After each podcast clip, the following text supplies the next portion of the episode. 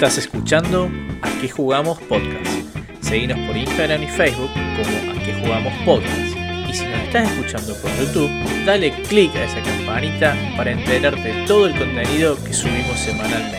También podés encontrarnos en Spotify e ebooks como A qué jugamos podcast. Buenas noches a toda nuestra audiencia. Bienvenidos una vez más a una nueva edición de este espacio lúdico audiovisual que hemos dado en llamar a qué jugamos. Buenas noches, Pablo. Buenas Buenas noches. noches, Coy. Buenas noches. ¿Cómo están? Bien, bien. Muy, muy bien, muy contento. El martes que pasó cumplió años mi pequeño Manuel, así que eh, Felicidades. Cumplió, mandamos un cumplió feliz cuarentena cumpleaños. también. Sí, sí, cumplió cuarentena. Pero Y nos, bueno, está, nos bueno. está tocando a todos este A año, todos, parece. eh. En esta Excepto lo que te familia, dieron enero, febrero. claro, en esta familia Todo todos ya hemos cumplido años en cuarentena. El único que queda era el hermano y Sí, lo más, lo más llamativo de esta, de esta cuarentena, y ya tal vez nuestro público puede ir adivinando algo en nuestros fondos, es que cada vez se está transformando en algo más, eh, oh, ¿cómo decirlo?, de, de- de predicción de ciencia ficción futurística. ¿A qué voy con esto?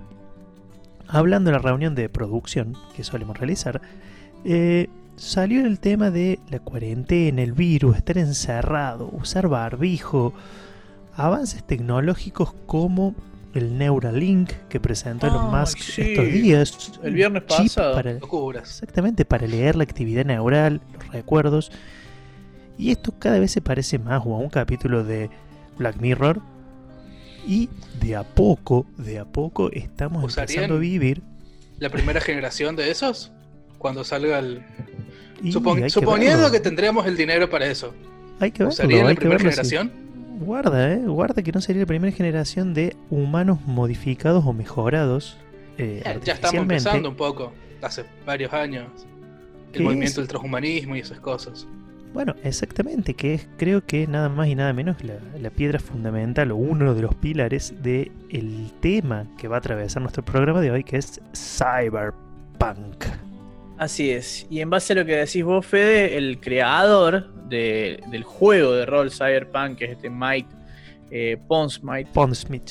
Pondsmith, pero dijo algo así que, que su juego y su propuesta eh, no era una premonición, sino una advertencia. ¿No? Uh. Eh, si seguimos así, vamos a llegar a esto que yo propongo en este juego, en esta ambientación. Y, y vos fíjate, eh, una forma de decir, no es que todos queremos llegar a ese lugar, a donde, eh, ¿cómo se llama?, competimos por nuestros ciberimplantes y la vida es, eh, es ¿cómo se llama?, eh, Descartable. Mucho más estratificada que la actual. Claro, eh, deshumanizada, descartable y todas esas cosas. Pero, ¿cómo se llama? Más que más bien es una advertencia. Ahora, me mm, sumada, más allá de esta, de esta advertencia que es muchísimo, sí, es muchísimo decir, hay algo que mm, hablando un poco me hizo hurgar. Porque acá en juegos de rol estamos acostumbrados al género cyberpunk, pero y damos por sentado y damos por sentado un montón de topos de lugares comunes que tiene este género. Pero hurgando un poquito me quise ir para atrás porque creo que todos nosotros y seguramente nuestra audiencia ha consumido eh, el género cyberpunk, tal vez sin saberlo que así sea. ¿A qué voy con esto? Yo tengo acá mi estampita que me sigue a todos lados, eh, mi, mi santo patrono, el santo patrono de mi biblioteca, que es el señor Philip K. Dick, Dick, Eh, claro. escritor de ciencia ficción por antonomasia, eh, uno de los padres de la ciencia ficción moderna.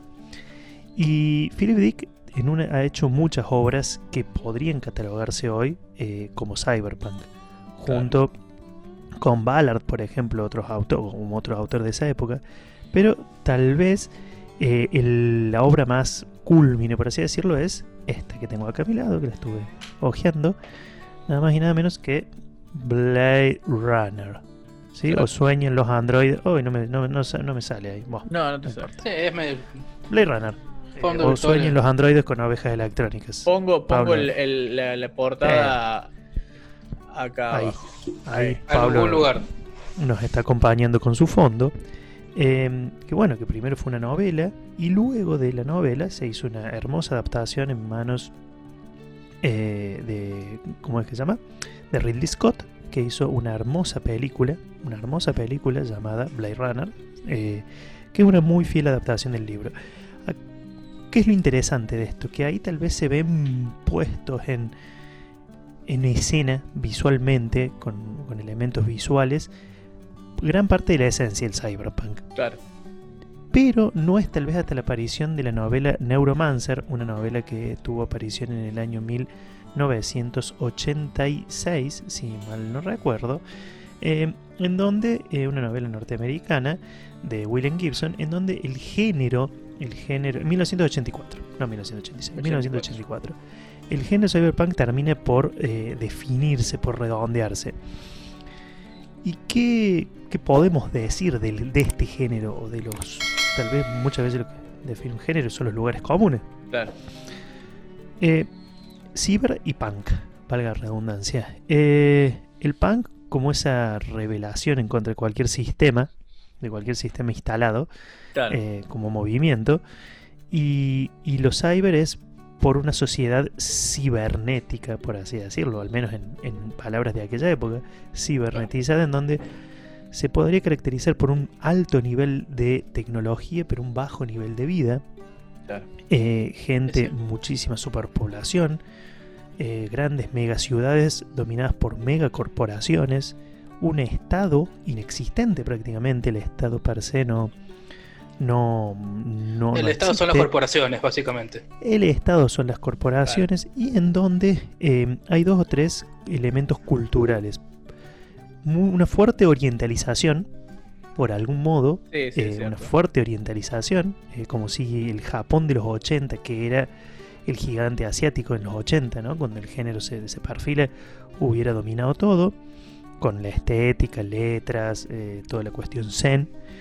Eh, mucha la imagen esa noir o del policial, donde está el héroe recio, solitario, que camina las calles ganándose la vida, y la cultura hacker, ¿no? De hackear todo, de utilizar los elementos tecnológicos. Está todo de conectado, así que el Dado que que está sabe todo cómo conectado- conectarse, Exactamente, la información es poder, ¿no? La información es, es conocimiento. Eh, la imagen de los, de los runners o de los shadow runners, de los net runners, ¿no? Que son en diferentes eh, obras.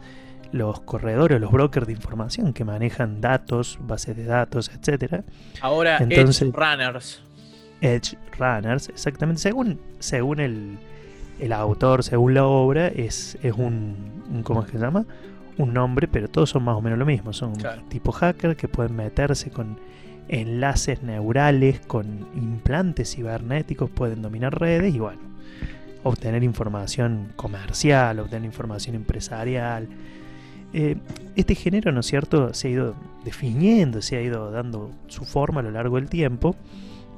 Pero ha habido tal vez un montón de películas, de series, de libros que le han ido dando diferentes pátinas, ¿no? Qué sé yo, me acuerdo hoy cuando preparaba un poco eh, la previa al programa, me acuerdo tal vez la primera película cyberpunk que vi sin ser tal era una película del año 95 Hackers con una Angelina Jolie jovencísima, vos hoy te debe acordar.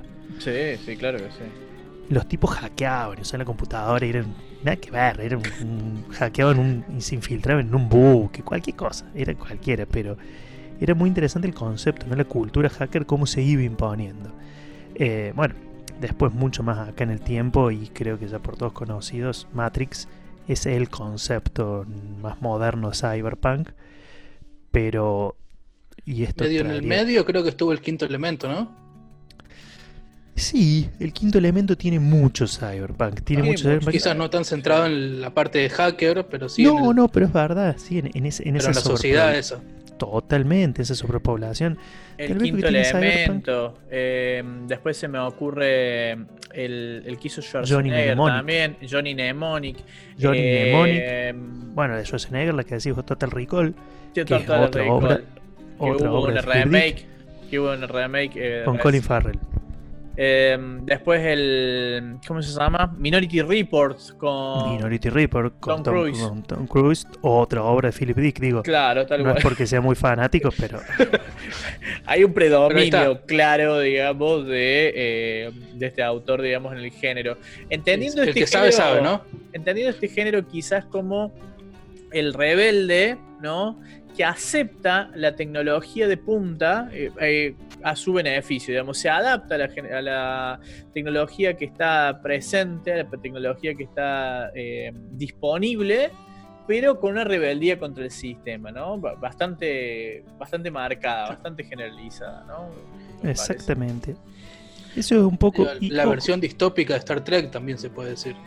O sea, en Star Trek tenés una utopía tecnológica sí, y en este género tenés una distopía tecnológica. es verdad, pero. Por lo que menos para tiene- las, para las Sí, personas sí. que no son de clase súper alta.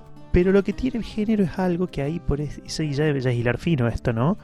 Pero lo que tiene el género es que, por ejemplo, no se ha hecho un primer contacto. En la mayoría de las obras no hay primer contacto con razas alienígenas. En la mayoría, en el común denominador, la humanidad está eh, con un pesimismo generalizado, ¿no? Hay un pesimismo, una oscuridad, una lucha por sálvese quien pueda, eh, en donde no se ve una luz al final del túnel o que una raza nos venga a salvar o a dar una mano. Claro. Eh, sería hilar demasiado fino hablar tal vez de un subgénero como el cyberpunk japonés, pero a todos nos, nos es muy caro el corazón Akira, eh, Ghost in the Shell, y no podemos no mencionarlo, que tiene particularidades también. No es lo mismo que el cyberpunk americano. El otro día lo Apple. Seed. Apple Seed, loco. Apple Seed, Bubblegum Crisis, eh, hasta Psycho, incluso Psycho Pass, no sé. la que está ahora en Netflix, Psycho Pass, Psycho Pass parece Han ido evolucionando. buena. pero el concepto de Neo Tokio como una mega metrópolis es una cosa fabulosa. Entonces, Y Neo. Tokio como una como, como superviviente, ¿no? Porque Totalmente. siempre se le presenta, digamos, como que ha habido un. e- Este Neo Tokio responde a la destrucción del antiguo, digamos. del ¿no? viejo Tokio. Del viejo Tokio. El viejo Tokio no está más, eh, eh, y no, no está más de diversas formas, ya sea estructuralmente, ya sea conceptualmente, ya sea eh, en su conformación eh, política. Es- ese, ese antiguo Tokio ya no está más. Y ahora hay un neo, y en él es donde se desarrollan las cosas, digamos. Creo que para justificar las cosas locadas que pasan en esas ambientaciones. Exactamente, bueno, también tenemos mechas. Ahí el, el- el cyberpunk japonés usa, usa y abusa mucho de los mechas. Eh, se me viene la imagen de la obra de Mamoru Oshii que hizo Ghost in the Shell, eh, Pat Labor, ¿no? Eh, después es como que son dos obras que van muy de la mano y lo- los, los mechas revelándose. Bueno, nada, es toda una cuestión bien, bien, bien cyberpunkasesca. Pero vos sos el que tiene más experiencia, señor Kojiro Wamura, en juegos de corte cyberpunk.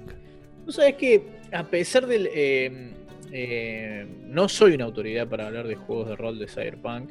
Eh, de hecho, vamos a tener en este programa, si me permitís adelantar, un gran amigo en lo personal, que es director de juegos, que una de las cosas que mejor le salen, digamos, es dirigir Cyberpunk, que nos va a estar reseñando el Cyberpunk eh, 2020 que es la segunda edición del juego de este señor Mike eh, Pondsmith. Ponchmith. Me acuerdo que nos habías contado que tenías una, una tabla de generación para los médicos, ¿cómo era? Trauma. ah, trauma. Bueno, eh, Para Trauma Team. fíjate que No Solo Roll, la madrileña No Solo Roll, tiene su homenaje, si se quiere, a Cyberpunk con un juego con el sistema de hitos, pero que se llama Trauma Unit. Que Ah, es, claro, que es justamente eh, la tripulación de una ambulancia de Trauma Unit o Trauma Team, como quieras llamarla, que sale a hacer eh, misiones, digamos, eh, para sus Rescatar gente. rescatar gente, digamos, me parece muy interesante. Otra propuesta de juegos de rol, la antiquísima, porque salió más o menos en la época de Cyberpunk, eh, Shadowrun, que hasta hace Uh. poquito, que no sé si ahora todavía está gratis en, en Epic. En Epic Los Store. juegos de PC, hay tres juegos, que está Dragonfall, el Return y Hong Y Kong, Hong Kong. eh, están gratis en Epic. Así que eh, yo recomiendo que los jueguen porque Pues Shadowrun es una, es una eh, ambientación muy cyberpunk, con toques eh, muy, muy interesantes que algún día vamos a reseñar probablemente. El sistema de juego por ahí tenía algunas cuestiones para revisar, pero la ambientación era extremadamente buena. El último juego que tengo para mencionar, que lo he leído bastante poco, digamos, muy por encima, es eh, Carbon 2185. Ah, es un es una, una, distopía, si se quiere también, eh, con el género cyberpunk, pero eh, dentro de mucho tiempo en el futuro, ¿no? O sea, no, no, fueron un poco más allá que eh, el cyberpunk de Mike, que veía muchos avances en 20 años, digamos, o en 40 años, ponerle. Pero acá se fueron un poquito más en tiempo. Es que sí. Pablo, vos estuviste chusmeando algo, eh, bueno, es, obligada la referencia a Cyberpunk 2077, que sale Así, próximo. Que está ahí en el fondo del COI. Así, Así es. también, basado en los mismos, en los juegos de rol también de los que está hablando COI, de la misma gente que ha hecho los juegos de, Witch, de The Witcher. Así que El estudio polaco. Eh, CD Project Red. Project Red. Sí, sí, tiene un nombre raro. Que de hecho, perdón que me meta, pero el juego de rol de Witcher está hecho por el hijo de Mike Cosmic. Cody. Mira. Mira O sea, el, el, juego de Witcher eh, de rol. Eh, o sea, que tienen contacto con la familia, la gente de CD. Claro, CD Projekt Red probablemente tenga ahí mucha vinculación. Creo que CD Projekt Red es de Lisa Cosmic, que es la mujer, pero bueno, eso yo no estoy seguro. Eso habría que chequearlo porque no, no estoy seguro. Sale el chequeo de datos acá abajo también. Sí, corregimos. Chequeo.com. Corregimos la errata va abajo, pero creo que todo queda en familia, digamos. Puede ser, puede ser. Sí, sale acá ahora en noviembre, si todo sale bien y no, uh. y no vuelven a patear un poco más, que está bien en realidad para salga con la menor cantidad de, bugs posible. Nadie quiere que sea como Fallout 77. eh, eh 76, no me acuerdo, no importa. Eh, está ahí para precompra. Trae una edición digital también del juego de rol. Ah, para mira. que no lo tengan. Junto con otras cositas digitales. Bien. Y se ve muy bonito. Sí, se ve. Se, yo el video. Y está Keanu Reeves. Con PCs de nueva generación. Y aparece Keanu, el gran Keanu que ha hecho un montón de papeles en cosas del estilo Johnny Mnemonic, Matrix y seguramente me estoy olvidando alguna más. Pero es un, exponente de cyberpunk sesco. Sí, eh, debe ser lo que le gusta. Es lo que le gusta actuar.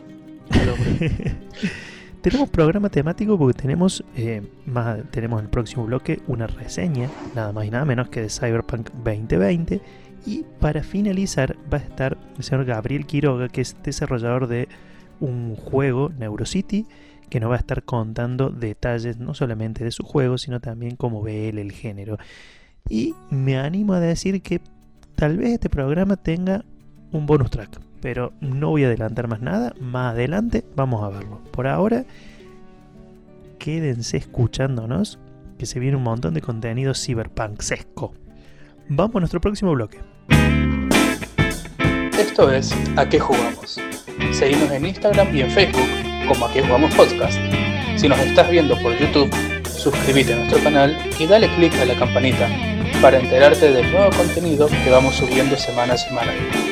También nos puedes encontrar en Spotify e ebooks como A qué jugamos. Arrancamos con nuestro bloque de reseñas en A qué jugamos podcast y en este especial de Cyberpunk tenemos nada más y nada menos que a un invitado que nos está eh, escuchando desde allá, desde la querida península ibérica, desde España. Pero no voy a adelantar nada, así que coito tuyo el, el bloque. Bueno, para mí es muy, muy eh, maravilloso tener esta persona en nuestro podcast, principalmente porque voy a contar una anécdota. Eh, cuando yo conocí el rol, eh, lo conocí en un garaje, ahí en Barrio Bella Vista, yo venía en el trolebús, ¿no? En el trolebús C, me bajé en la Julio Barroca ahí, venía y había gente así, media extraña, pelo largo, ¿viste? Que son todos como chilita, ¿viste? Y, y se bajan en la misma parada que yo, ¿no? Cuando yo encaro por la Emilio Achada che para ir a mi casa, esta gente venía atrás mío. Digo yo, uy, no, me van a hacer cosas. No sé, no sé, ¿qué le pasa a esta gente? Pero cuando cruzo la calle Mayor, ellos doblan a la izquierda y yo llego a mi casa. Dije, no, bueno, zafé. No era yo el objetivo, digamos, de estos, de estos sectarios, ¿viste? Bueno, al ratito, che, una hora después, viene mi amigo Dante, que le mando un saludo, y me dice, che, loco, no sabes lo que está pasando en el garaje de mi casa. No sabes, es una cosa muy loca, vení por favor. Bueno, yo agarré, viste, rápidamente fuimos corriendo, así corriendo, fuimos la, cuadra y media que nos separaba de su casa y cuando llegamos estaban todos estos, ¿no? Y mira lo que son las cosas, naturalmente me posicioné al lado de Marianito, Mariano Ahumada, que es nuestro invitado de hoy, y lo primero que me enseñó Mariano Ahumada ese día, atrás de la pantalla, era que los dados estaban para hacer ruido. Eso fue la primera enseñanza del señor Mariano Ahumada que nos está acompañando hoy. Así que, Mariano, preséntate por favor para la joven audiencia. Qué mal vicio ese que has cogido a mí. Pero bueno. sí, bueno, eh, soy Mariano Ahumada. Sí. Eh, Jugador de rol, a ver, desde el. Wow, hace muchos años. La verdad que no sabría decirle hace cuánto. Yo creo que más de 20, seguro. Sí, seguro. Más de 25 también, seguro. Sí, de hace mucho. Y bueno, se me dio lo de la ilustración, dibujé mucho, dibujaba desde que empezamos a jugar. Vamos, las primeras partidas de van mis dibujos, seguro. Y ahora soy tatuado acá en España y me gano la vida. Y es bueno es un buen trabajo. Claro que sí, claro que sí. ¿De qué te estaba diciendo? Me trajiste recuerdo lo de lo de la casa de Juan. La verdad que bueno, fue, fue el primer garito donde empecé a jugar, de hecho. No garito es una buena definición. Donde empecé a jugar. Y, y de hecho, esa dirección yo creo que habrá sido mi primera vez que dirigí. O, por ahí, estoy seguro de que sí, no más. Primero o segunda, sí yo creo que no más que eso, porque la verdad es que jugué con los chicos, bueno, con los más viejos, con, con Víctor, Mariano, con esa gente. Estaba Saragusti, este Nicolini. sí, sí, sí, toda esa jungla así, bien de primogénitos cordobeses del rol. Eh, y el tema es que ellos fueron los que me pegaron ese vicio. De hecho, creo recordar que las mismas palabras me las dijo, yo no me acuerdo si fue Saragusti o fue Ramiro. Claro. uno de los dos fue el que dijo que a las tablas y va a hacer ruido acá Y, después mostrar el lado que quieras. Y total, ojo, no era el único que hacía eso. Está bien, está bien. Bueno, Pero ahora me reformé. En realidad ahora me reformé, ni siquiera me preocupo por eso. De hecho, soy de los directores acá en España, por ejemplo, los que me encanta tirar los dados adelante de la gente, que sufran. Claro, claro. Ah, y si se mueren mis PNJ, no pasa nada. Claro, lo que sale, sale, digamos, ya está. No pasa nada, uno siempre tiene maneras y trucos y cosas. Además, lo interesante, empecé como, vamos a ver, después de tantos años, empecé a aprender de que lo mejor era lo azaroso. Y las aventuras quedaban mucho mejor mientras más azarosas sean, mejor, más disfrutar. En Sirpan, de hecho, en Sirpan, eh, bueno, hablando ya, metiéndonos un poco en el tema. Sí, sí, en el tema. La lección que les hice a, Lucas y a Claudio, que fue, esa fue como tipo legendaria, ¿no? Porque la jugué ahí en Gameland. Sí. Y, y claro, dije, voy a hacer una campaña de Cyberpunk. Pocos se habían atrevido a hacer una cosa así. Pues Cyberpunk es un sistema más para cosas rápidas, desechables. Exactamente, desechables poca, poca posibilidad de sobrevida, ¿no? es como la misma ambientación. Pasa que la ambientación Cyberpunk te mete en eso, te obliga a estar en un mundo eh, un poco desechable de lo descartable, que tu personaje, bueno, sí es un héroe, supuestamente, pero que, vamos, de, de lo peorcito. Y, se da más para ese tipo de partidas. Es decir, bueno, echamos unos dados y ya está. Si el personaje muere, no pasa nada. Lo que me propuse con esos dos había sido una campaña larga y, eran solo dos. Dije, no, voy a tener solo dos jugadores. ¿Para qué? Para ser más inmersivo. Para que digan, bueno, a ver, todos los detalles, todas las cosas, con esos dos jugadores. ¿qué pasó? Se llenó de gente que venía a ver. Claro, sí, sí. Eso estaba por mencionar. Esas partidas, la gente eh, iba de espectador. O sea, la gente se sentaba alrededor de esta mesa para ver la- cómo se iban desarrollando, porque además que la aventura era excelente, tenía dos jugadores que le metían una Jugadores. Los jugadores, yo, siempre, a ver, cuando terminé de hecho esa campaña, que la última aventura, yo no me acuerdo, había gente, había como cinco personas que quisieron ir a sentarse toda la noche ahí a escuchar qué pasaba, cómo Claro. terminaban estos personajes.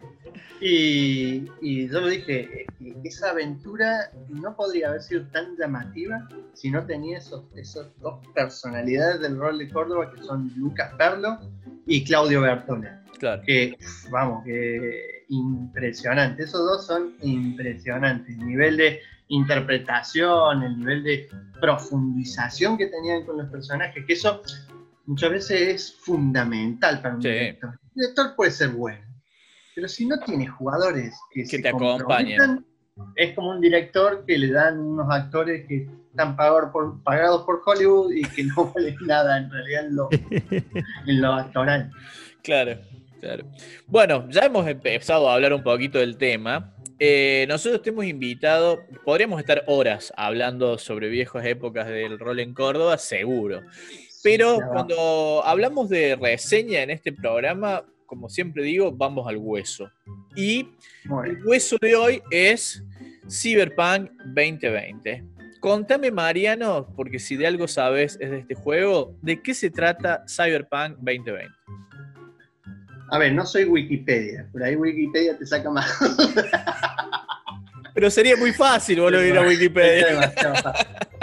No, a ver, el juego, el juego está, así, a ver, fue creado en un principio por este hombre Pondsmith en 1980 y algo, 88, por ahí me parece. Sí, finales de los En 80 los seguro. 80, finales de los 80, inicio de los 90.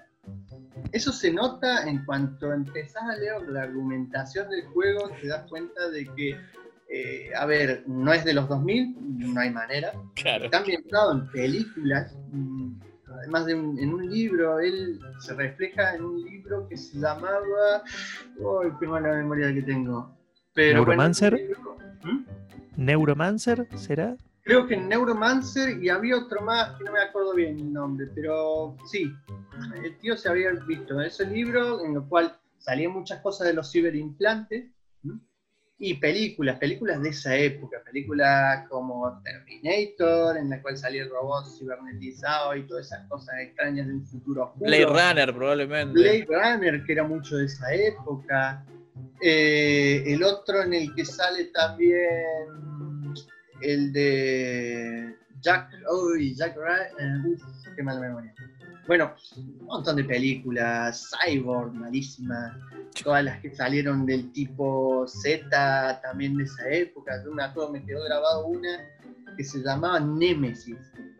Nemesis, una tiarraca con unos brazos se quedaba así como, ¿y eso? ¿Dónde salió ese monstruo con una tía que tiraba patada voladora? Una locura. Y, y bueno, la ambientación estaba muy metida en eso. Más que nada en el tema de, de cómo creó el Night City.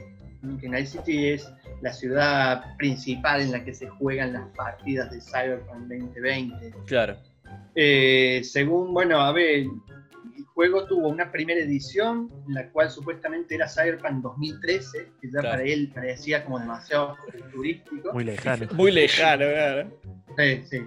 Le tiró, tiró muy cerca, en realidad tendría que haber tirado un poquito más lejos.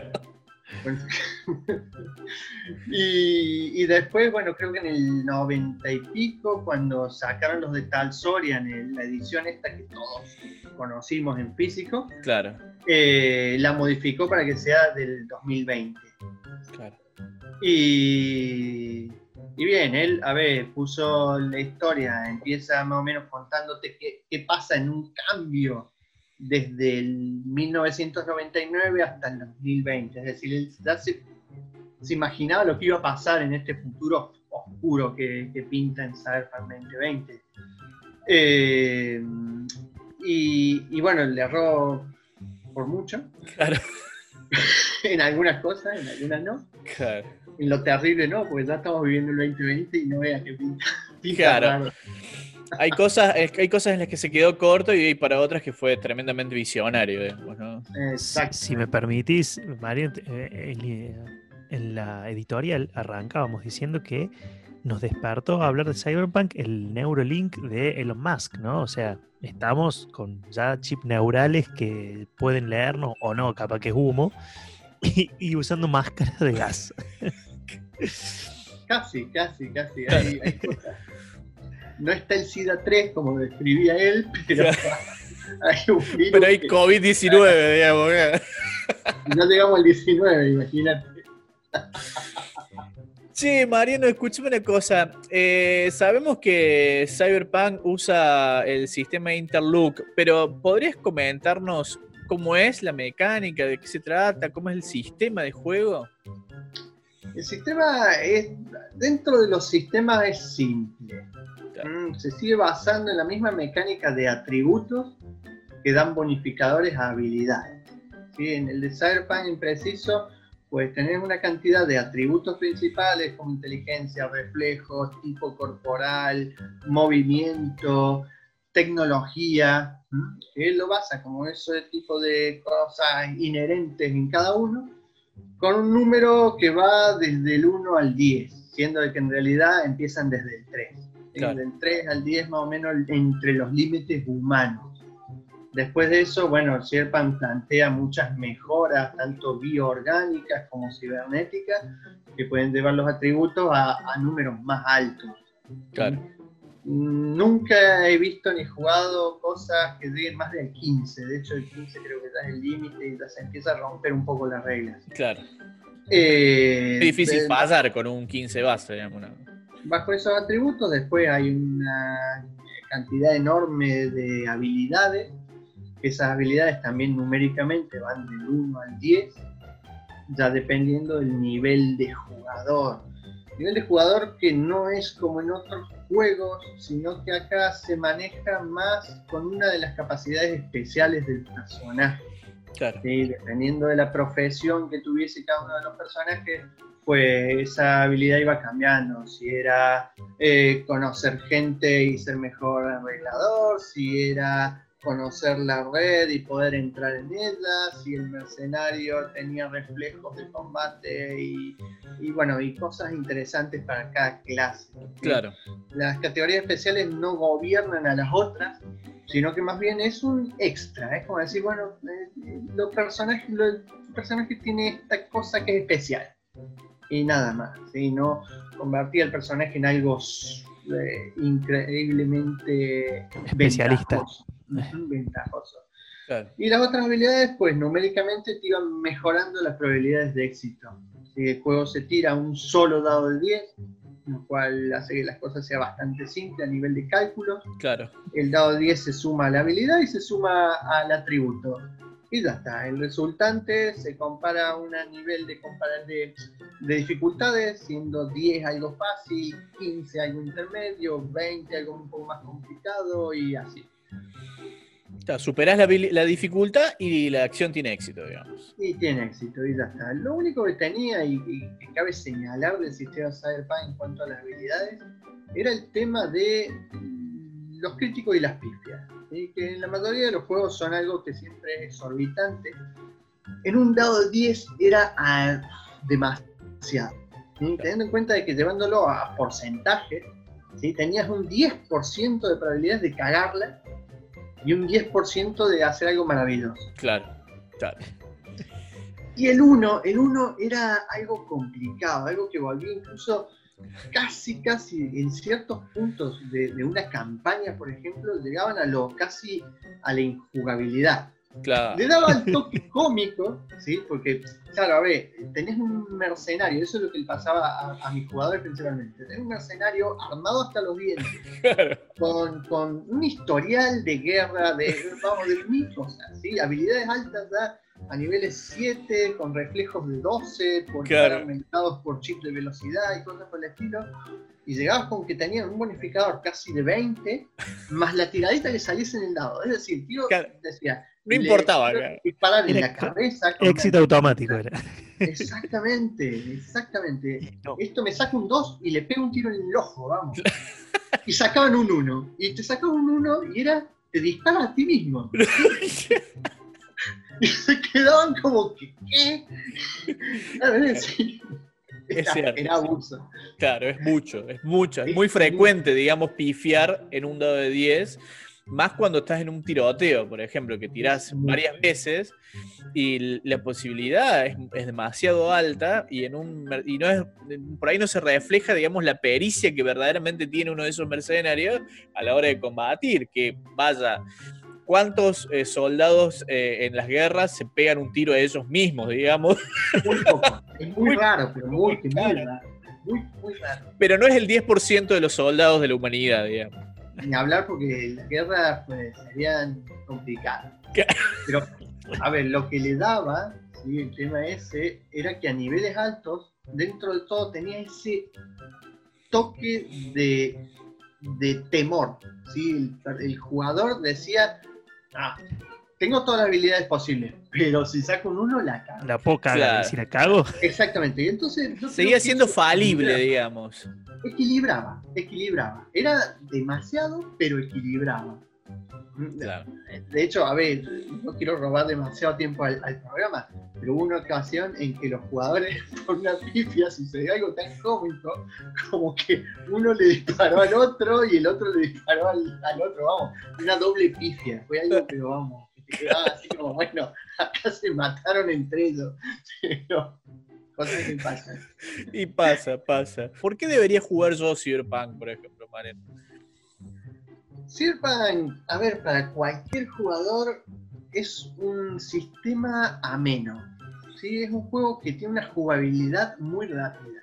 No necesitas tener mucho lore, Claro. porque aunque yo te mencione películas futuristas, se terminó, ya está, ya sabes a lo que va. claro. Te hablo de tecnología, de implantes. Bueno, quizás no a lo más técnico, pero en líneas generales es un juego fácil de interpretar. Es decir, no necesitas mucho lore y conocimiento y cosas.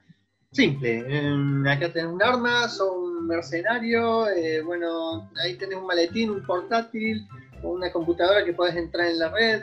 Vamos, es sencillo, un juego muy sencillo. Con tiradas simples, sin em- demasiada matemática y ecuaciones y tablas Claro. como por ejemplo un rolemaster o un merc que, vamos, que son complicados. Este es simple, una tirada se suma a esto, más esto, más esto, y me decís el número y ya está. Claro. A la hora de la elección, pues a la hora de la elección quizás te piden un poco más de cosas, pero bueno, me has preguntado para jugar, no para dirigir. Para jugar, sí. Sí, escúchame, en tus años de dirección de Cyberpunk 2020, esta es una pregunta que me gusta hacer mucho los directores de juegos. Eh, ¿Se suscitan discusiones en relación al sistema, en relación a las reglas o en relación al lore por ahí? No, pero en, este, este tiempo no pasaba tal cosa o no debería pasar esto, qué sé yo, ese tipo de discusiones. Es interesante. eh, se dan varios niveles de discusión con respecto a las reglas de Cyberpunk. Eh, mucha gente, a ver, ya yendo a lo técnico, porque cuando se juega con sistemas actuales, ¿m? al no haber fantasía de por medio, al no haber conocimientos históricos de por medio, cosas por el estilo, la gente te discute un poco más. ¿sí? Por Claro. ejemplo, no sé, eh, voy a disparar mi FNRAL y de repente pues saca un número y se encasquilla. Y te salta el técnico de, que conoce de armas o, o el que hizo escuela militar y te dice, no, pero ese fusil no puede ser que se encasquille porque esto, porque el otro. Y suele pasar. ¿sí? Lo mismo cuando te toca decir lo que hablábamos un poco fuera del programa, el tema de, del Netrunner. Netrunner Claro. es, como digo, es un juego dentro de otro juego. Eh, eso es un bloque como aparte. Y suce- sucedía de que, claro, tenía eh, la parte de- del Netrunner, se mete mucho con la programación y con una manera un poco eh, sistematizada de la programación. Y eso se volvía complicado para el director, porque leerlo nomás ya te quedabas así como. "Mm, ¿qué? ¿El programa antiprograma? ¿El virus? ¿Qué? Y entonces, claro, había jugadores que sí les gustaba el tema de, de la programación y querían ese tipo de personajes. Claro. Y te encontrabas con, bueno, hace una tirada y sí, controlas en videocámaras. Y era lo máximo que podía hacer un, un runner en una partida normal, en algo que ya, ya es de por sí violento y que de repente Claro. estaba un runner en un bar lleno de cibermercenarios y que no entendía nada. Y claro, ¿qué querías hacer? Pues bueno, te puedes meter en la videocámara de vigilancia, Claro. usar algún arma ciberimplantada o... Claro, levantas el sistema de seguridad de la puerta, digamos. claro. Todos adentro, claro, que es peor, hecho- quedan, todos, quedan todos adentro encerrados. Es que lo que pasa es que eh, yo una vez me metí en el tema de dirigir la parte de Netrunner y el problema es que los demás jugadores, que en una mesa de, de cinco, de repente cuatro son mucho mundo real y uno en Netrunner. ¿Y qué pasa? De repente te tenés que meter en que, a ver, abre este programa, bien, haz la tirada de abrir programa. Bueno, ahora entras en la base de datos. La base de datos la tienes que derribar. Uso este programa. Bueno, con ese programa haz esta tirada. Se metía dentro de un subjuego que los otros jugadores se quedaban así como. Claro. Y, y claro, entonces se volvía algo aburrido. Es decir, para llevarlo a ese nivel, casi todos los jugadores se tenían que poder meter. Y encima todo esto pasaba a otro nivel de velocidad, porque a lo mejor estabas una hora narrándole al Netrunner, pero en realidad habían pasado dos segundos de tiempo real. Y los, y los otros players así, viste, mirando el techo, salían a fumar, viste, que todo, porque un embole tremendo, claro. Exacto, entonces eso hacía que se ralentizase la partida y bueno, el Netrunner la verdad es que nunca tuvo muy mucha cabida dentro del juego. Más que para esas otras cosas, que son más simples y más visibles. Es como el hechicero del grupo, pero solamente que tenía una clavija y podía enchufarse algo. Claro. no, teco, vamos, si, si llevabas la aventura a las afueras de, de Night City, olvídalo. No se enchufar ni a, ni A a la ningún lado. cafetera, vamos. Con suerte al auto, digamos, con suerte al auto. Con mucha suerte. Sí, Mariano, ¿has estado leyendo Cyberpunk Red? Esta nueva edición, digamos, de, de Cyberpunk. Le estuve echando un ojo, le estuve echando un ojo porque, a ver, principalmente por curiosidad, siempre me pintó la curiosidad de saber qué le habían cambiado. Es evidente que con la salida del, videojuego, ¿sí?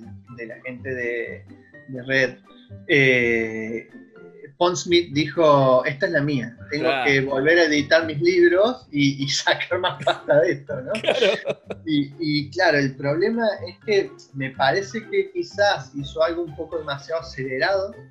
De decir, bueno, vamos a sacar reglas y vamos a, a aumentar el lore, ¿sí? conocimientos del mundo, porque, a ver, el videojuego lo van a ambientar en el 2077 y es como muchos años. De Claro. sumar de 2020 a 77 se fue la pinza.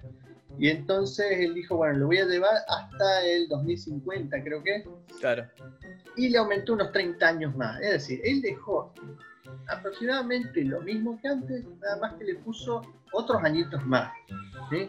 en los cuales, bueno, metió un par de cosas heavylonas que hicieron cambiar el resultado de Night City. Por ejemplo, ahora Night City tiene un buraco gigantesco de una mini bomba nuclear que soltaron en la parte corporativa de la ciudad y que cambió todo el paisaje. Y sí, claro. sí, sí. Está bien, eh, eh, hizo lo que prometió, es decir, prometió un futuro oscuro, pues estaba en más oscuro. eh, vamos a pincelarlo como que la ciudad está casi destruida. Sí, lo hizo. Está bien. Eh, lo de Lore me gustó mucho, ¿sí? es decir, me gustó. Lo actualizó.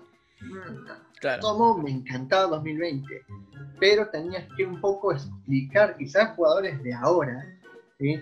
quizás jugadores de ahora tenías que un poco decirle, mira, es que mentalizate como si esto hubiese sido pensado en el 90.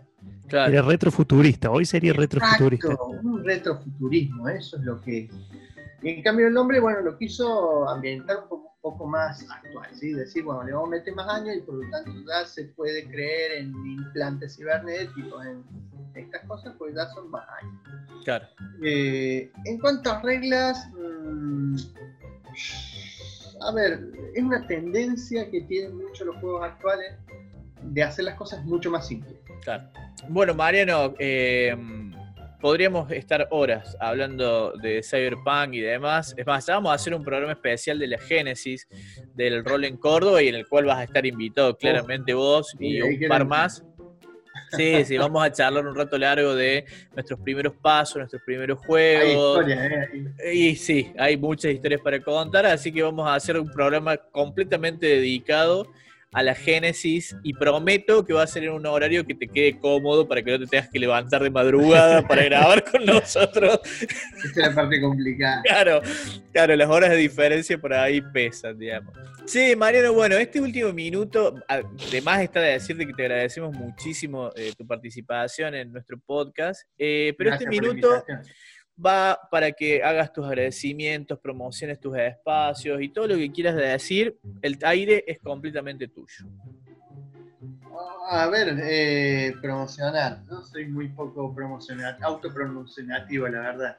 Eh, pero no sé, eh, quedan muchas cosas en el tintero para hablar todavía y de eso. Yo, por ejemplo, tengo mm, que hace poco ya salió, ya están imprimiendo un manual de rol que colaboré con un amigo acá en Málaga, que es sobre kung fu y, cosas fantásticas chinas. Mira. Se llama Tien Haya. Lo sacaron, lo sacaron por, uno de estos startups. Eh, y bueno, ya salió, ya lo están imprimiendo y todo, que tiene mis ilustraciones. Ah, mira. Sí, cuanto al sistema no metí cuchara ni nada, pero tiene ilustraciones. Metiste arte, metiste arte.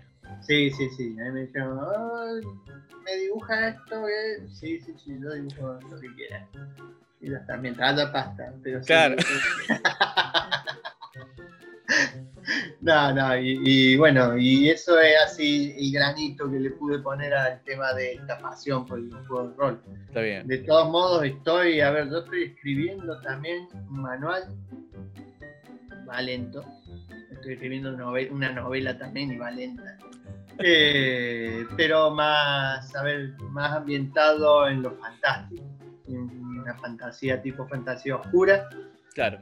Mirando a, más bien época renacentista.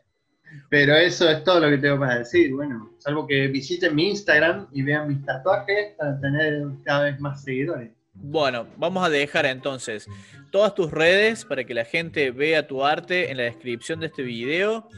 Eh, perdón, eh, quiero antes agradecer la invitación, que no lo hice. Pero por favor. Gracias por inscribirme en el programa. Eh, tenía ganas de hablar, la verdad que sí. Y voy a seguir hablando. A mí me sueltan la lata y yo le doy a la 5 y vamos.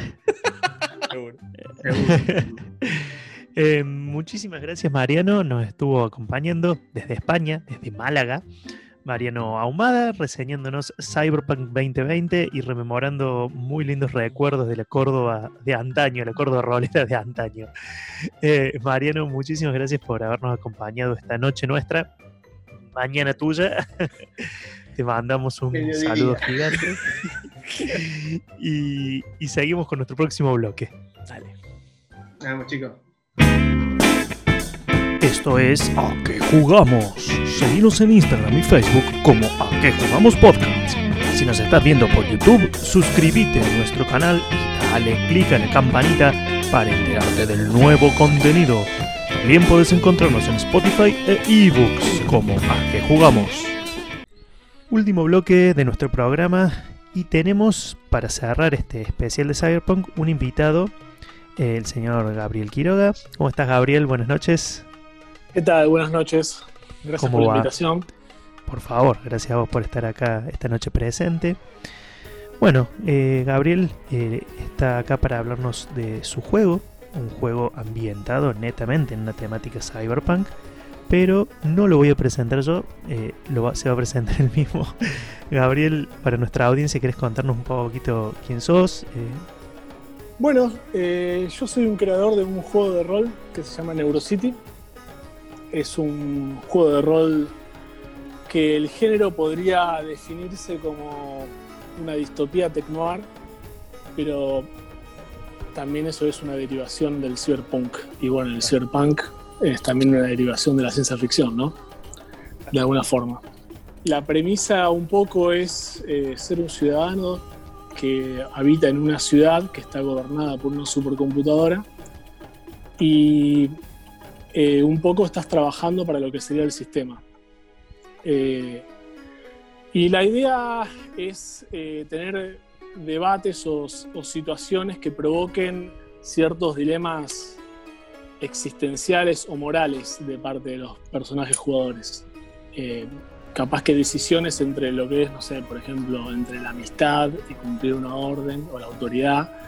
Y todo eso al mismo tiempo con una, una mecánica bastante simple pero que tiene en cuenta mucho todo lo que es eh, la psicología y el estrés, cómo repercute eso en la psique de las personas. Mira vos. Eh, el juego tiene la característica que de alguna forma sos inmortal porque la computadora te puede reciclar vitalmente indefinidamente. Pero el problema es que con cada reciclaje perdés una parte de tu personalidad también. Entonces, de alguna forma, los ciudadanos se van convirtiendo cada vez más en autómatas o en un engranaje más del sistema, digamos. Entonces cada vez es más difícil retener la individualidad o la rebeldía, la chispa humana, ¿viste? Capaz de, enfrentarse en contra del régimen establecido.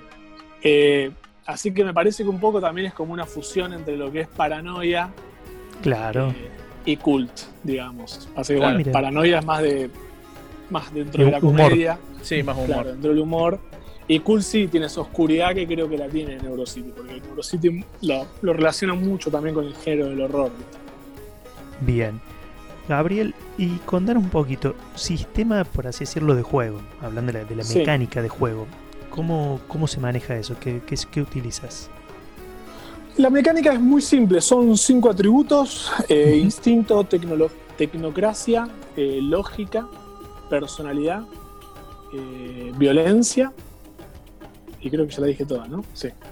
Eh, y van del 1 al 10, no, del 5 al 10, y utilizan un, dos dados de 6, y la idea es simplemente tirar debajo del el número de tu atributo para poder realizar una acción. Ah, bien. Y cuanto más, eh, cuanto más alto sea el número, siendo exitoso, es decir, debajo del número del atributo, mejor es la eficacia de la acción.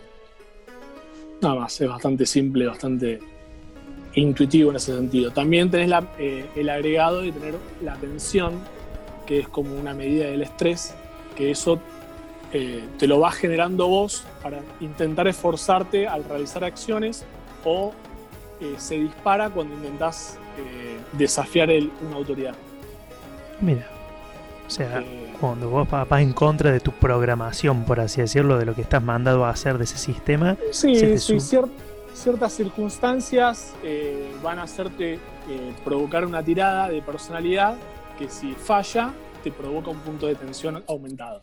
Y si la tensión supera un límite establecido por tu lógica, el personaje empieza a sufrir brotes eh, neuróticos, o sea, síntomas neuróticos empieza a sufrir que pueden ser arrebatos de violencia, puede ser ataque de pánico, puede ser depresión. Va a variar eso. Bien. Dependiendo del personaje y dependiendo también un poco del azar. Vos a medida que eh, vas, vas muriendo, te van reciclando y vas perdiendo el atributo, el, atributo de personalidad justamente el que se penaliza, cada vez es un gasto una consecuencia más grande desafiar a la autoridad. Porque cada vez tu atributo mm. va, va, reduciéndose más. Y si baja de 5, ya directamente sos un autómata, no podés eh, dejar de jugar, deja de ser jugable el personaje. Ah. Bueno, como en Chulo en cierto modo. Cuando Chulo, cuando Chulo baja a cero la cordura, perdés el personaje y. se lo entregas al DM. Loco. Gabriel, el proceso de edición, eh, por lo que estuvimos chusmeando, salió por Kickstarter, ¿verdad? Fue una. una lo, lo, lo, lo pusiste el juego en Kickstarter. Sí, sí, sí. El proyecto definitivo, digamos, de Neurocity se lanzó en una campaña en Kickstarter. El juego salió en su versión beta en castellano en el 2016. Eh, hubo una review bastante buena de un blog que lo recomiendo, que es Rol de los 90 español. Sí, lo seguimos. mucho, lo seguimos. Es muy bueno. Eh, hubo una review bastante copada de él y la verdad que me dejó entusiasmado, pero bueno, por temas de laburo no lo podía finiquitar. Y ahora con la cuarentena tuve más tiempo disponible y dije, bueno, vamos a, a tratar de trabajar un poco más lo que es la ambientación, porque el juego, bueno, en esa época tenía 35 páginas y ahora sí tiene 120, una cosa así. Así que eh, cambió también el sistema, porque en sus orígenes era un dado de 6 nada más el sistema, era súper minimalista. Claro. Ahora eh, tiene un- se agregó también el agregado de complicaciones. Hay complicaciones parecidas al juego de Blade in the Dark. No sé si lo conocen. A mí me gusta mucho estudiar mecánicas. Capaz que no lo juego el juego, pero me lo leo el manual, lo estudio un poco. Eh, lo que tienen es que eh, las acciones pueden provocar complicaciones indistintas de su resultado final, de si es exitoso o fallido. Y eso está Ah. bueno, ¿viste? Me, genera como una dinámica diferente y eso lo agregué en Neurocity. En Neurocity, si los dos dados de 6 dan un resultado igual, Sí, eh, eso genera una complicación adicional que no tiene capaz relevancia, capaz que se tropezó el tipo, capaz que surgió un problema adicional inesperado. Eh, está buena la dinámica que genera eso. Dentro de un sistema simple, ¿viste? Sí, sí, sí, como para plantear Incluso el 1-1, complejidad. que normalmente que sería Claro. un éxito para cualquier tirada, pero igual agrega una complicación. El 1 a 1 eh, no solo es una complicación, sino que es un resultado insuficiente en Neurocity. Bien. Gabriel. Eh, Viste que te dije que cuando el resultado es menor, Ajá. Menos Sí. eficaz es, cuanto mayor es, sin exceder Ah. atributos, más mejor es. Bien, bien, bien. ¿Edición física o sprint on demand? Por ahora. Por ahora estamos trabajando en la print on demand que debería de salir en 10 días. Eh, estoy teniendo unos temas logísticos ahí porque nada, me tienen que enviar el, el trial, digamos, desde Estados Unidos a Argentina para que lo revise y vea que esté todo bien. Y una vez que lo apruebe eso va a estar. Pero ya está. Ya está casi. O sea, ya está terminado. Ya lo vi. Capaz Qué que hay que arreglar unas cositas más, detalles de diseño, ¿viste? ¿En idioma inglés o también está en edición en español? Por ahora el print on demand va a ser en inglés, pero porque la entrega es en Estados Unidos, ¿viste? Del Claro. print on demand. Del- Drive through RPG. Va, en realidad, capaz que hay entregas fuera de Estados Unidos, pero imagino que los costos van a ser un poco Sí, altísimos, altísimos. Claro, me gustaría hacer una edición acá física, pero la sería como más casera, digamos, entre a pedido, entre personas conocidas, digamos, va a ser una cosa más chiquita. Por ahora se maneja todo por PDF. Bien, bien. Vamos a irnos atrás en el tiempo porque además de acá de gustarnos el rol somos medios chusmas, roleros y, y algo ya nos contaste, algo nos tiraste, pero queríamos conocer cuáles son tus influencias en el rol, cuáles han sido los juegos que más has jugado o los juegos que hoy jugás, ¿no es cierto? Que, que te nutrís a la hora de sentarte a escribir, a la hora de sentarte a, a desarrollar, en este caso Neurocity. Eh, yo arranqué a jugar en el 96 más o menos. Eh, me compré el box set de Dragonlance. Me llamó Sí. mucho la atención, pero no sabía qué era. no sabía ni lo que eran los juegos de rol. Pero bueno, más o menos con eso fui arrancando. Después cuando vi que no entendía nada y me compré el manual del jugador, segunda edición. Y ahí más o menos le fuimos buscando un poco la mano. Eh, pero bueno, sí, mi- mis primeros inicios con el rol fue con Calabozos y Dragones, digamos, en segunda edición. Y después de eso avancé a algo que me llamaba mucho la atención por tener temáticas un poco más adultas, digamos, eh, con Mundo de Tinieblas. Bien. Algo, Eh, y distinto, sí. La sí, verdad que- nada más narrativo, más, eh, además de, de, como bien decís vos, algo moderno, pero con Claro. una temática.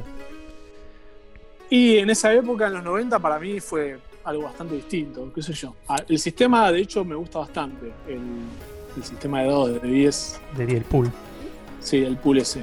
Eh, de hecho, en un momento armé una. La campaña más grande que hice de fantasía heroica fue adaptada con ese sistema.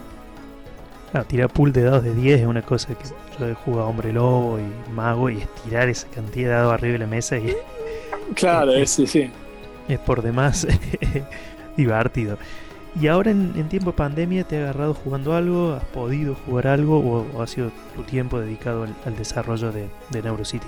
Bueno, La realidad es que la mayor parte de mi tiempo la dediqué al desarrollo del juego y a jugar el juego, a testearlo, Ah. ¿viste? En mi grupo, en mi grupo de juegos.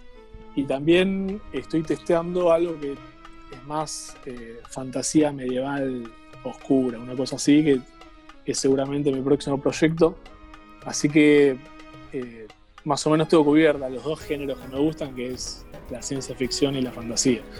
Eh, por ese lado. Un juego que me gusta mucho, que me llamó bastante la atención y, lo, y los tengo, no lo jugué, es, eh, bueno, Mork Borg. eh, no sé si lo conocen. No, ahí me mata. Eh, bueno, es como de lo que es, eh, viste, fancine. Sí, es un juego muy estético, muy de splatterpunk, digamos, con una estética muy de metal pesado, eh, una cosa medio exagerada, ¿viste? medio heavy metal, como la película muy heavy metal. Sí, bastante, pero mucho más exagerado y más bocetado. El juego viene con su propio cassette, Ah, mira. de una banda metalera, pisada. Eh, pero eh, tiene un impacto visual muy grande. Me gusta como conceptualmente. Es conceptual, eso te iba a decir, más obra conceptual. Es más una obra conceptual, viste, que capaz que algunos dicen que es más como un objeto a apreciar que para jugar de por sí. Es como. Me parece bueno, igual interesante, interesante tratar de. eh, como algunas personas tratan de traspasar ¿no? los, límites que tenemos eh, más conceptualizados de lo que es un juego y nada, aventurarse un poquito más y, preguntarse realmente si es un juego, ¿viste? Porque capaz que ni siquiera es un, es un fanzine, es un juego, es una, una banda de O es todo, o es un concepto. es todo, claro, es un concepto acabado, es, es arte. Bueno, Ese creo que también está. por ese lado empezó el juego. Sí, ahora se me viene en mente Tales from the Loop. eh, es que de este dibujante sueco que empezó a dibujar, creo que sueco, finés, que dibujaba todas estas, estas imágenes medio fu- retrofuturistas. Muy evocativo, Y- sí. Y el tipo de, de pronto decidió armar el juego. Así, eh, en base a, sus, a sus propios dibujos. Creo que viene por esa mano, ¿no? De la cuestión artística, lúdica y el concepto, todo junto. Y sí, es algo muy multidisciplinario que la verdad que me parece que suma un montón y eh, obliga a la. No sé si llamarlo industria para mí me sabe muy a poco, pero obliga como a la- a- al segmento, digamos, a eh, desafiarse a sí mismo, ¿no? A evolucionar un poco. Así es como surgen cosas nuevas. Bueno, en realidad nunca faltó de eso en, en los juegos de rol. Siempre hubo una, una Algún nicho. constante evolución, claro, siempre hubo algo distinto a lo nuevo, una propuesta nueva, porque ya de por sí el jugador siempre está buscando Un poco así. una experiencia nueva o algo, o algo distinto que, no sé yo, en su búsqueda. Algo hablamos al principio del programa en la editorial, eh, donde un poco enfocamos los lugares comunes, ¿no? los topos comunes de- del género, pero sin animarnos ninguno por falta de experiencia o tal vez por falta de conocimiento a entrar en una definición. Son medias odiosas las definiciones, pero tal Yo vez son nos puedas- odiosos, iba a decir, viste, capaz que para las definiciones, definiciones cualquiera puede entrar a Wikipedia, ¿no? Y Claro. fijarse cuál es la definición. Pero es un poco también como definir cualquier otro género. ¿Cómo definís el horror? Sí, qué sé yo, cómo definís el horror. Cada uno tiene su concepto, todos sabemos lo que es, pero es muy difícil definirlo, capaz. es cierto. Eh, el cyberpunk para mí, las dos aristas más importantes eh, están en su propia, la propia formación de la palabra. Eh, tiene el punk, que es un desafío al sistema, y tiene la parte ciber, que tiene que ver con la tecnología. Eh, todo eso también derivado, bueno, derivado de la ciencia ficción y derivado del movimiento musical, artístico, que es el punk. Es una preocupación eh, que tiene, digamos, la ciencia ficción con respecto a cómo la tecnología o las sociedades están evolucionando y cómo se para el individuo frente a eso. Eh, hay, ¿Hay acaso una pérdida de identidad frente a todo ese control o, o todo ese dominio que tienen cada vez más las corporaciones o los gobiernos o, o lo que sea, incluso bueno, la tecnología, como eh, a cómo afecta eso también la conciencia, ¿no? Bueno, tiene- eso deriva también del transhumanismo. En el transhumanismo, eso te estaba por decir, el concepto de transhumanismo que está tan en boga hoy. Claro, claro, son un montón de preguntas que encima capaz que en los 80 parecían un poco más lejanas, pero se están convirtiendo cada vez más en un futuro inmediato acá. Eh, cada vez parece más como que estamos hablando dentro de 10 años que parece que van a pasar ciertas cosas. Hay cosas que ya están pasando. Eh, el, el, el, disparador de hoy fue el Neuralink de Elon Musk y la pandemia y el tapabocas. Uh -huh. Che, loco, estamos medio metidos en, un, en, en, el inicio de una novela digna de, de, de calificar como el género. Yo creo que sí. Principalmente si no, nos, capaz que nos vamos un poco más a lo que son las distopías, ¿no? A las eh, definiciones orwellianas, orwellianas digamos. Eh, me parece que me parece que es una discusión súper importante que hay que tener y creo que lo que estamos viendo hoy en día se acerca más a eso que nunca. Eh, no, no quiero ponerme a entrar en cuestiones políticas porque no el tema y no estamos para hablar de eso. Pero eh, sin duda las corporaciones están obteniendo un poder que trasciende el de los países mismos. Y eso es, una, es algo que ya el Cyberpunk lo planteaba de antes y es algo que ocurrió. Claro. Es algo de lo que habla hoy en día Naomi, Naomi Klein en el artículo, no sé, la semana pasada. Sí, sí, sí. Eh, no, eh, no, es, no es menor esto que estás planteando, ¿no? El hecho de decir los límites estatales se desdibujan por completo. Claro, y bueno, el, el Cyberpunk por lo general es eso, es un héroe que sabe manejarse dentro del sistema, conoce los vericuetos del sistema, puede sobrevivir ahí y puede mantener su individualidad.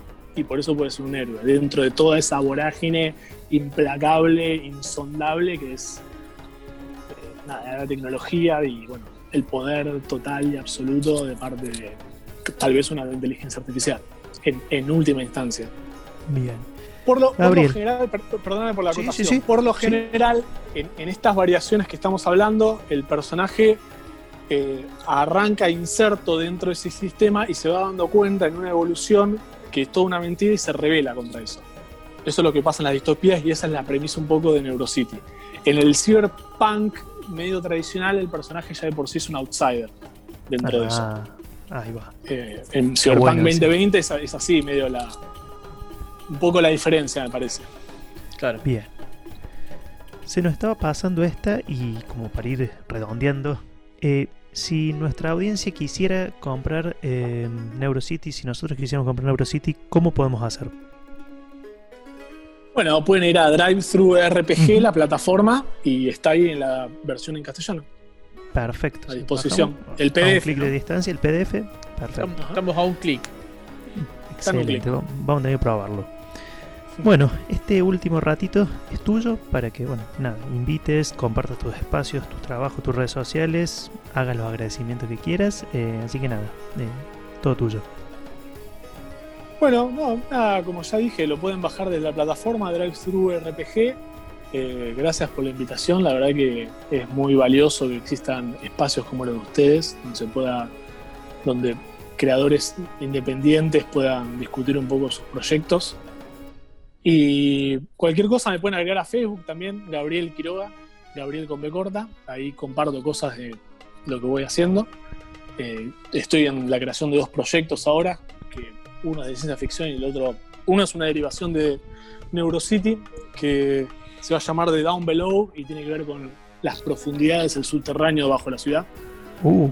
Eh, tipo como el, el, metro, túneles, pasillos. Eh, ah, es un lugar que se tiene que utilizar una máscara con gas para transitar.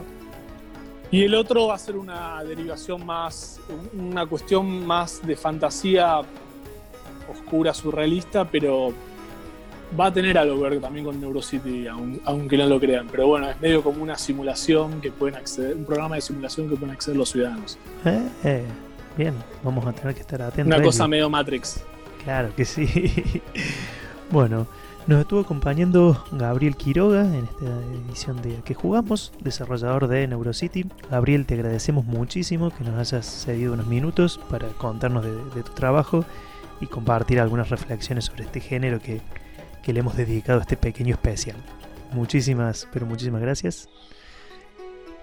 Gracias, buenas, buenas noches. noches. Luego, muchas gracias. Chao, Gabriel, nos vemos. Hasta luego vamos terminando este especial cyberpunksesco hemos tenido de todo, hemos tenido una intro a cargo de estos humildes servidores y hemos tenido dos invitados de lujo, así que la verdad que estoy muy contento y ojo al piojo, ojo al piojo, vamos a dejar abierta la puerta, que haya un bonus track. Así que guarda, estén atentos a nuestras redes, capaz que continuamos con la temática Cyberpunk eh, y hacemos un, un bonus track. Chicos, Pablo, Coy, como siempre, muchísimas gracias por acompañarnos esta noche, muchísimas gracias a nuestra audiencia.